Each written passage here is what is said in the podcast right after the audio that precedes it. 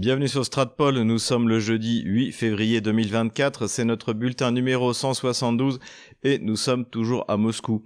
Avant de démarrer cette vidéo, n'hésitez pas à aller voir en description comment vous pouvez nous aider sur Tipeee, euh, Patreon, Paypal, le canal Telegram payant.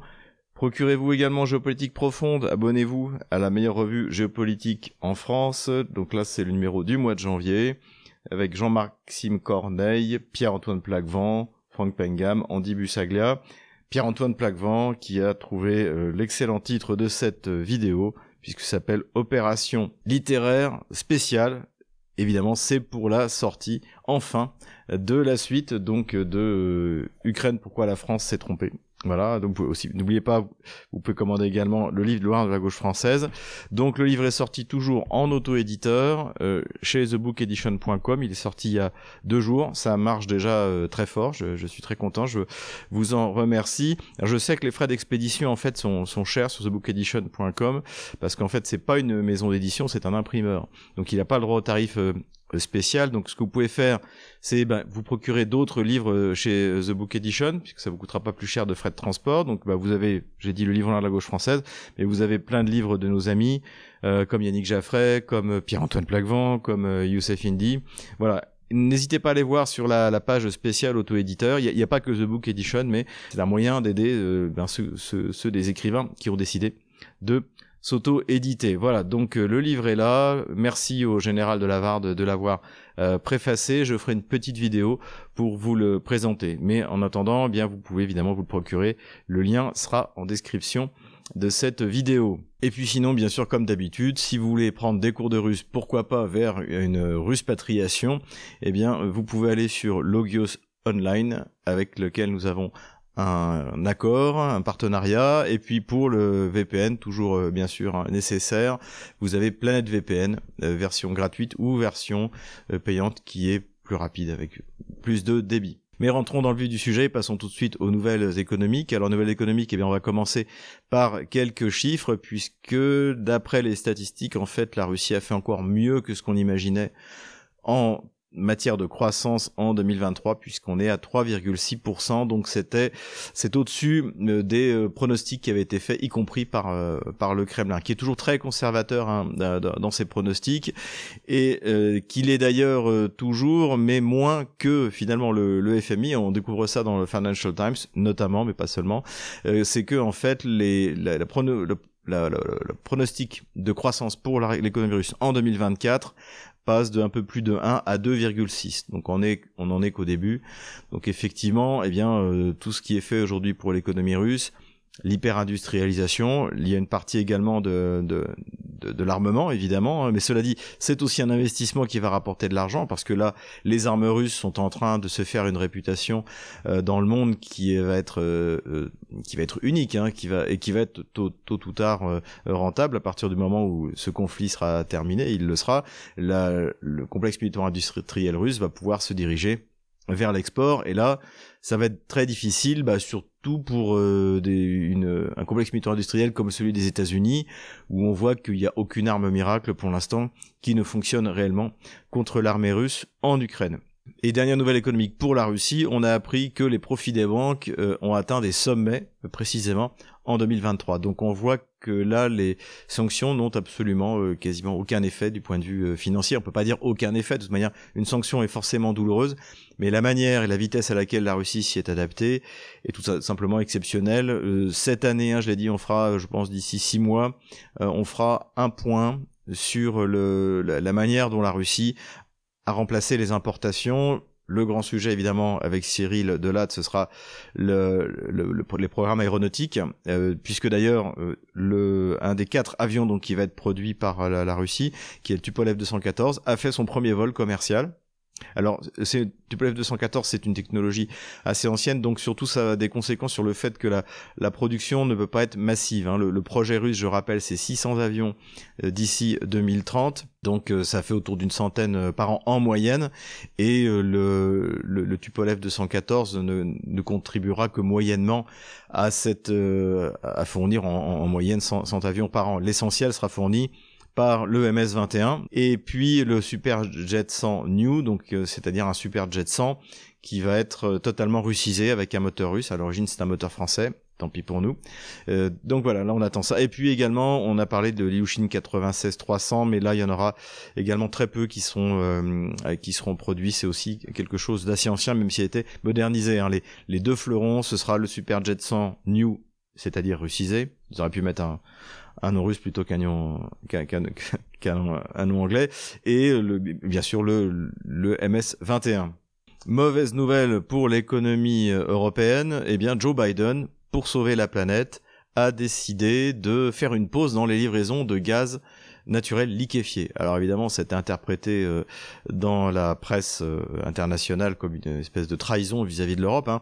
Euh, à l'origine, il faut bien comprendre que la destruction par les États-Unis de Nord Stream 2 et de Nord Stream 1, enfin de la moitié de Nord Stream 2 et de Nord Stream 1, c'est pour forcer aussi les Européens à acheter du gaz américain liquéfié qui euh, était en fait une bulle hein, jusqu'à jusqu'à l'explosion de Nord Stream 2 pour en faire augmenter évidemment les prix puisque la demande sur le marché a augmenté et que en fait aujourd'hui eh bien les visiblement Joe Biden ne veut plus en livrer. Alors beaucoup s'interrogent sur les raisons de cette décision parce que c'est vraiment pas le moment parce que pour l'instant c'est la Russie qui est le deuxième exportateur de gaz naturel liquéfié. Et si les livraisons américaines se retirent euh, ça va augmenter une ça va provoquer pardon une augmentation des prix. Donc ce sera une bonne opération pour la Russie mais évidemment pas pour l'économie de l'Union européenne. Donc certains s'interrogent sur le fait que ce n'est pas forcément pour sauver la planète mais que c'est peut-être dû à des raisons euh, internes aux États-Unis c'est-à-dire bah, une finalement une, une production qui serait pas celle qu'on nous annonce dans, dans les chiffres officiels et qu'il faudrait la orienter vers l'économie américaine pour éviter une explosion des prix. En tout cas, euh, c'est vraiment une mauvaise nouvelle, encore une fois, pour l'économie de l'Union européenne. Une solution serait de lancer le quatrième des tuyaux de Nord Stream, euh, de Nord Stream. En fait, hein, il y a deux tuyaux par Nord Stream, deux Nord Stream 1 qui ont tous les deux explosé, et deux sur Nord Stream 2, il y en a un qui n'a pas explosé, Vladimir Poutine l'a confirmé, il est prêt à démarrer maintenant. Et toute la technologie est russe, contrairement au, Nord Stream 1 où c'était euh, où c'était canadien, donc en toute autonomie. Et donc on pourrait de nouveau avoir des contrats à long terme avec la Russie. Mais pour ça, il faudrait évidemment que l'Allemagne le décide, et c'est pas la coalition social-démocrate écolo qui va évidemment prendre cette décision. Mauvaise nouvelle également, c'est pour l'Équateur, puisque en fait les, les États-Unis euh, font la chasse tout ce qui est matériel soviétique qui pourrait être fourni à l'Ukraine. Et donc l'Équateur avait euh, quelques systèmes, des hélicoptères, des lance-roquettes multiples et ils ont décidé, sous la pression américaine et parce qu'a priori les Américains ont proposé de les remplacer avec leur propre système pour 200 millions de, dollars, eh bien ils les ont livrés euh, à, ou s'apprêtent à les livrer à l'Ukraine. Résultat, la Russie a fait un embargo sur les bananes de l'Équateur, sachant que la Russie en achète pour plusieurs centaines de millions de dollars par an. Donc évidemment, c'est pas une bonne nouvelle pour l'Équateur qui va devoir trouver d'autres marchés.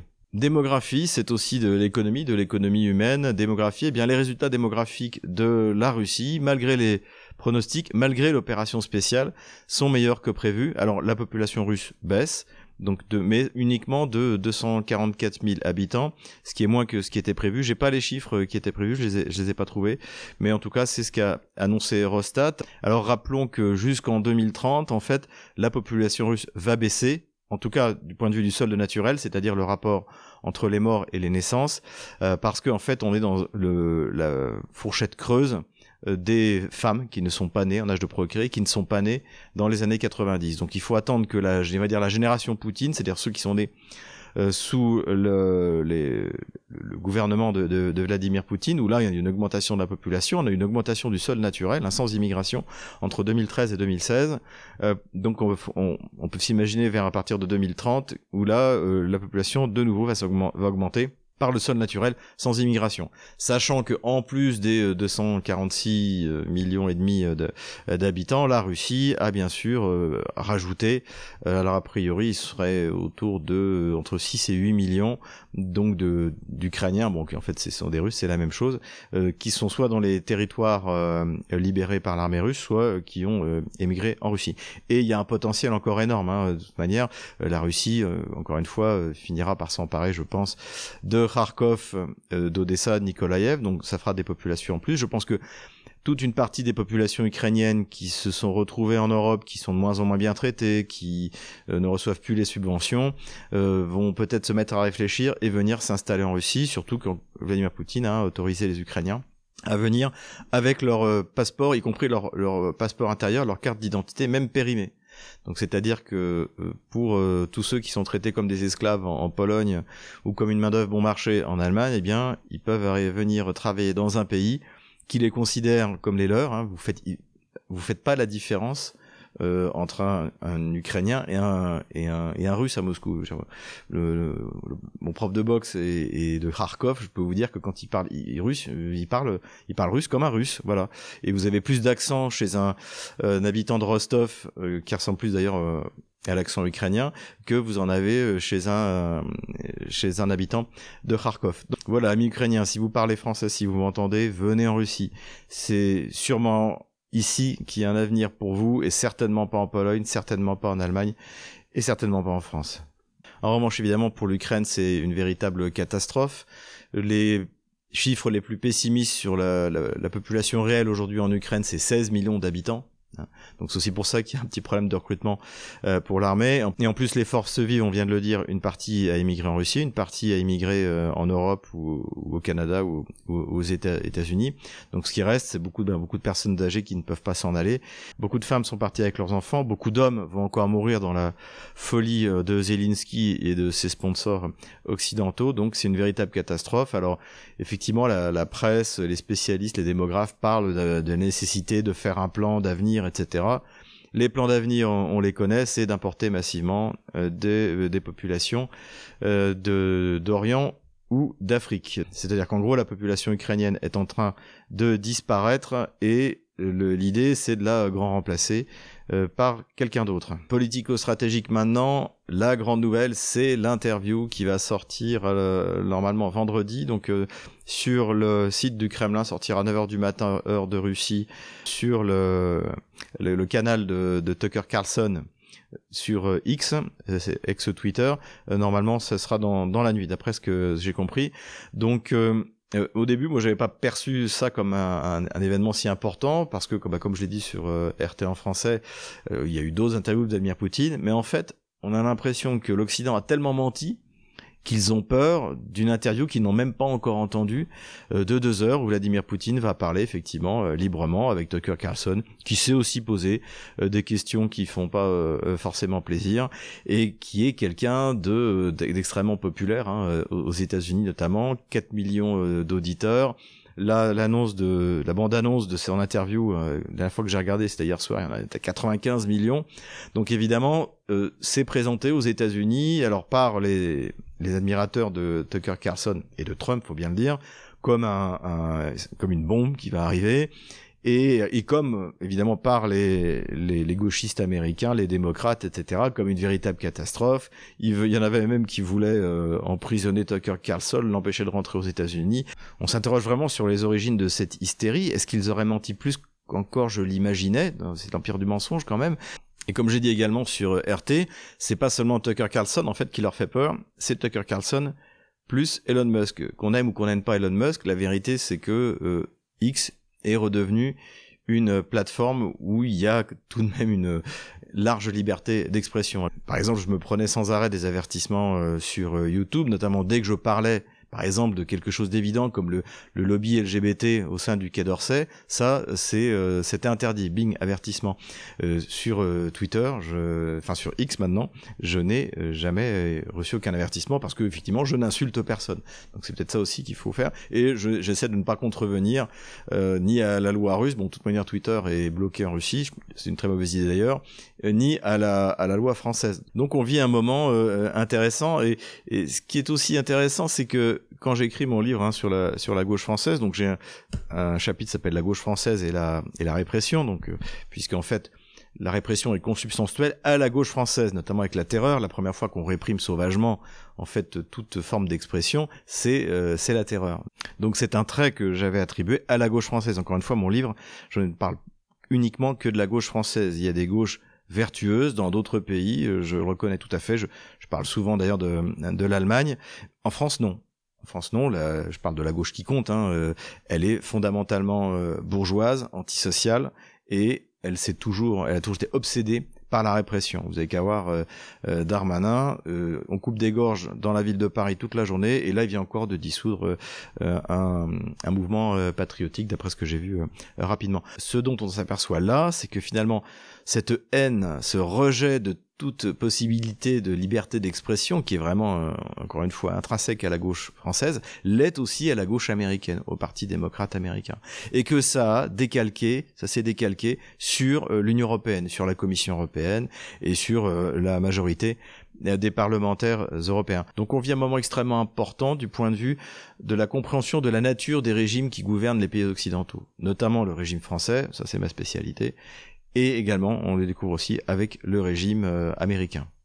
Terrorisme maintenant, première nouvelle, le parquet suédois s'est déclaré non compétent pour l'affaire de Nord Stream dont on a parlé au début de la vidéo. Alors il y a encore euh, deux, deux pays qui, qui essaient de faire un, une enquête, de faire un procès. Donc il y a l'Allemagne et le Danemark. Mais évidemment, on n'imagine pas le parquet danois ou allemand euh, dire la vérité, c'est-à-dire celle en fait qu'a rapidement révélé Seymour Hersh, c'est-à-dire que ce sont les États-Unis. C'est également ce que pense le ministre des Affaires étrangères polonais actuellement, euh, Sikorski. Rappelons que quand, le, jour où le, gazoduc euh, a explosé, il avait tweeté en disant merci les États-Unis. Terrorisme encore, les bombardements terroristes kieviens continuent sur Lysychansk, ça a été très grave. Donc Lysychansk, hein, c'est une des villes qui a été libérée du Donbass en juin 2022 et les otano kieviens ont tiré un, un. Je dis bien les otano qui est bien, parce que les tirs d'IMARS doivent être validés par euh, Washington. Hein. C'est ce que c'est eux-mêmes qui, qui l'avaient dit. Et donc ils ont tiré sur une boulangerie, une espèce de café boulangerie, et ils ont tué 28 personnes, 28 personnes dont un dont un enfant. Donc euh, évidemment c'est un tir euh, de vengeance parce que eh bien c'est sur le front ça se passe mal partout pour l'armée otano qui viennent et encore une fois malheureusement on en est qu'au début la vague de terroristes qui va s'abattre sur euh, sur la Russie, sur les territoires euh, libérés, euh, n'est pas prêt de s'arrêter. On est là, on revient à la source du bandérisme, on revient sur un mode opératoire qui n'a jamais déplu au MI6 ni même à la CIA. Donc il faut s'attendre à ce que ce continue. Ça continue d'ailleurs toujours à Donetsk et également à Belgorod puisqu'il y a eu des tirs qui ont été faits sur les zones civiles. Terrorisme enfin, et là, aux surprises, le Guardian a publié un article avec des photos très éloquentes sur ces, prisonniers politiques euh, euh, ukrainiens, en fait russes, euh, qui ont été après un procès expédié, une parodie de procès, on peut le dire, emprisonnés. On, voit une, maman avec son enfant qu'on lui menace de, retirer. on voit ce, ce, pauvre homme à qui on a gravé orc. Orc, c'est comme ça que les, les appellent les les, Russes, donc gravé au couteau euh, sur le front. Alors bon, tout ça, évidemment, euh, personnellement, je le savais. Euh, je vous renvoie à nos vidéos qu'on a fait avec Laurent Braillard. On en fera d'autres hein, pour pour parler de tous ces crimes. Les crimes ont commencé dès 2014, hein, le lendemain de Maïdan. Mais ce qui est surprenant, c'est que le Guardian en parle. Est-ce qu'il n'y aurait pas une certaine fatigue de, du régime de Kiev de la part d'une partie en tout cas de l'intelligentsia euh, anglaise et même on va dire plus général parce que il y a quand même de plus en plus des, articles de plus en plus critiques euh, notamment dans la presse anglo-saxonne aux États-Unis. Et là de fait de relayer des informations qui jusqu'à présent étaient passées sous silence par tous les régimes occidentaux, ça, ça laisse euh, ça laisse rêveur. Armement maintenant. Comme vous le savez, Emmanuel Macron, le Cornu, son ministre de la Défense, ont décidé de mettre en place une coalition d'artillerie pour aider l'Ukraine. Et ils ont confié ça à un général, donc un général français qui s'appelle le général Guilloton, et qui a donné une conférence. Et, voilà, il, explique comment ça va fonctionner mais également euh, à plus moyen long terme. Il s'agit de contribuer à créer un nouveau système, euh, un nouveau modèle de force ukrainien, à créer une armée euh, moderne et surtout interopérable au standard OTAN, puisque c'est bien ça l'objectif. Concrètement, comment allons-nous procéder euh, Il s'agit essentiellement, en liaison avec notre partenaire ukrainien, d'établir un, état des lieux des parcs d'artillerie des, forces armées ukrainiennes aujourd'hui et de recueillir un besoin priorisé de leur part. Ensuite, il s'agit de mettre à plat l'offre des différentes nations volontaires pour participer à cette coalition une coalition, c'est un peu une, auberge espagnole. On va y trouver ce que les nations vont y apporter. et chacun pour sa partie et avec ses moyens bah, doit pouvoir, en tout cas c'est le but, proposer son aide. Et c'est à partir de cette aide qu'on va pouvoir lister euh, comparer euh, ce que l'on apporte au regard du besoin de la partie ukrainienne. Alors je ne vous cache pas que j'ai regardé cette vidéo plusieurs fois parce que honnêtement elle est, très drôle. Et surtout on voit tout un, jargon. En fait il y a un alignement de mots euh, comme souvent dans le dans le donc créer un modèle de force interopérable en liaison faire un état des lieux besoin priorisé. Et puis mettre à plat parce que finalement la coalition et là c'est génial c'est une auberge espagnole et en fait, il a tout à fait raison, parce que qui va donner quoi, à qui, comment? Donc en fait, le projet est morné. Alors je vous préviens tout de suite, le général Guilloton ne sera pas gamelanisé, parce qu'il n'y est pour rien, il l'a pas demandé. Je pense que ça s'est passé à peu près comme ça, c'est-à-dire que le, chef d'état-major des armées l'a appelé en lui disant euh, Guilloton, euh, nous allons faire une coalition artillerie pour aider l'Ukraine. C'est génial, euh, mon général, bravo, et c'est vous qui allez vous en occuper.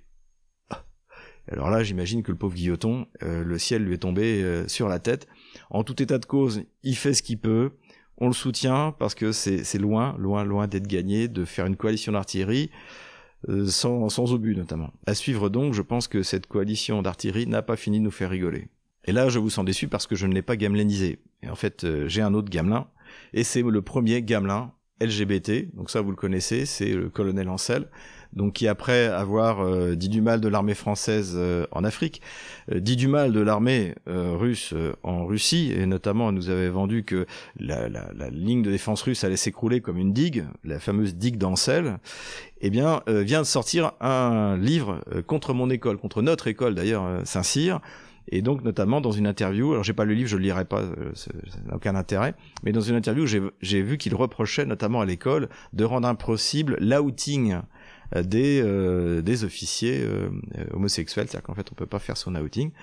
Donc voilà, voilà où on en est. Alors je pense que ça, ça va être très populaire au sein du gouvernement d'Emmanuel Macron. Ils vont peut-être le nommer ministre de la Défense, hein, et puis bah tant pis pour le général Dourakovlev qui à mon avis lui ne, ne, rêve que de ça, parce que là il est vraiment dans l'idée. Voilà, donc bah, conclusion, quand vous n'aimez pas Saint-Cyr, pas la France, et eh ben vous aussi vous n'aimez pas la Russie.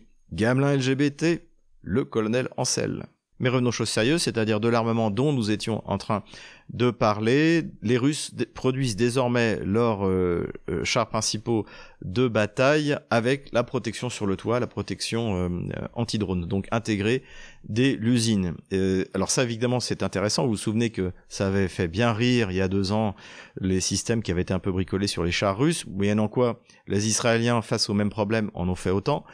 Étonnamment, on voit pas trop les Ukrainiens systématiser le processus. Alors, c'est vrai que les Ukrainiens, en plus maintenant, ont beaucoup de chars euh, qui viennent euh, d'Allemagne, d'Angleterre, de, des États-Unis, donc ils sont déjà très hauts. Hein, je crois que c'est un, mètre de plus que le que le T90 euh, ou le T72 russe. Donc, lui rajouter encore un mètre de, protection, effectivement, ça, fait une cible assez visible et de loin. En tout cas, voilà, les Russes s'adaptent et, encore une fois, la force des Russes, c'est cette capacité de faire remonter du terrain les problèmes techniques. C'est transmis aux ingénieurs, les ingénieurs transmettent à l'industriel et l'industriel produit le matériel adéquat. Ce qu'ont également annoncé les Russes, c'est que désormais tous leurs véhicules de combat, les véhicules présents sur le front, seraient équipés de systèmes de brouillage anti-drone. C'est-à-dire que même si aujourd'hui les Russes dominent en matière de brouillage, eh bien, ils ont décidé encore de renforcer euh, le système pour compliquer évidemment le, les choses pour l'armée otano-kievienne qui utilise énormément de drones. Moins que les Russes parce qu'ils en produisent moins. Mais encore une fois, Zelensky a annoncé un million de drones en 2024. Je pense pas qu'il arrivera à un million de drones, mais quoi qu'il arrive, ils vont en produire. Et autant ils sont désormais en Ukraine, il est impossible de produire des chars ou du gros matériel de, de guerre, autant des petites usines de drones dispersées à droite à gauche, c'est tout à fait faisable. Pour s'opposer à ces drones, la Russie a fait évoluer son système Pantsir. Donc ça, si vous vous souvenez, on en avait parlé bien avant l'opération spéciale. On a fait une vidéo spéciale sur les drones et on avait évoqué le fait que avait défilé sur la place rouge, ça devait être en 2021, je crois, euh, ou 2020, peu importe, euh, avait défilé sur la place rouge un système Pantsir avec des mini-missiles, parce que ce n'est pas la peine d'utiliser un gros missile pour abattre un petit drone qui en plus ne coûte pas cher. La guerre n'est pas seulement évidemment un rapport de force militaire, c'est un rapport de force industriel et un rapport de force économique.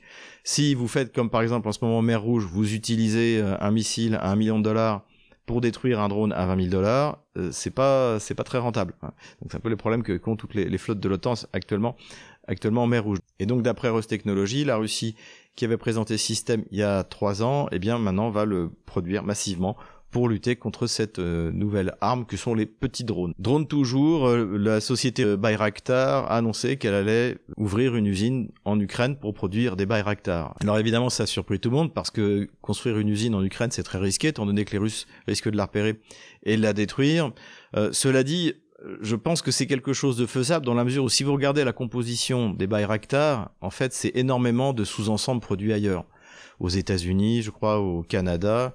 Donc euh, finalement, si c'est juste une un hangar d'assemblage, vous pouvez le mettre dans un endroit discret. Euh, les, les, Russes peut-être ne, ne le découvriront pas. Voilà pour les drones. Passons maintenant aux considérations militaires générales. Je suis tombé un peu par hasard sur une émission sur LCI et le hasard fait bien les choses puisqu'une fois de plus, j'ai euh, vu qu'ils avaient invité Benoît Billan de la revue euh, Sciences et Vie euh, Guerre et Histoire, donc de l'équipe de Jean Lopez encore une fois. Et comme la dernière fois, bah, c'est lui qui a dit les choses les plus intelligentes, notamment, il a souligné qu'il fallait pas se focaliser sur AFDIFK comme le font à ce moment tous les commentateurs, mais qu'il fallait prendre la totalité de la ligne de front, que les Russes poussent sur toute la ligne de front en mettant l'effort dès qu'ils sentent qu'il y a une faille, dès, qu'ils sentent que, que ça cède. Et c'est comme ça que les opérations militaires sur la de front, ce qu'on va voir dans quelques minutes, doivent être comprises. J'ai entendu plusieurs fois concernant Avdeyevka, notamment sur euh, LCI, euh, que en fait, oui, c'est une, c'est un, une forteresse importante euh, puisque les, les Ukrainiens résistent aux Russes depuis 2014. Euh, non, les Russes y sont intervenus le 24 février 2022. Donc jusqu'en jusqu'au 24 février 2022, c'était la République populaire de Donetsk qui résistait aux bandéristes. Parce qu'en plus, Avdeyevka, c'était un bastion bandériste. Donc, n'inversons pas tout. Donc, les Russes, effectivement, donnent l'assaut dans le Donbass depuis le 24 février. Et l'assaut véritable sur Avdeyevka a démarré il y a six mois. Mais passons maintenant à la carte des opérations militaires.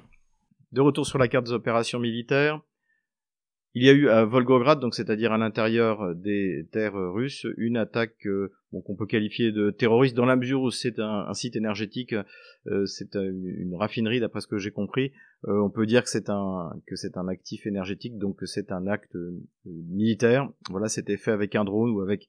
Alors on ne sait pas si le drone est venu en fait de ligne de front ou si en fait c'est quelqu'un qui l'a sorti de son camion à proximité de Volgograd. Bon, de toute manière c'est plus un acte qui vise à faire oublier la situation sur le front que quelque chose de réellement euh, dangereux ou ayant des conséquences graves pour la Russie. Comme je l'ai dit, à Belgrade, il y a encore eu des tirs, bah, pas plus tard qu'aujourd'hui. Mais l'attentat qui a été le plus grave, ça a été à Lysychansk, à cet endroit-là.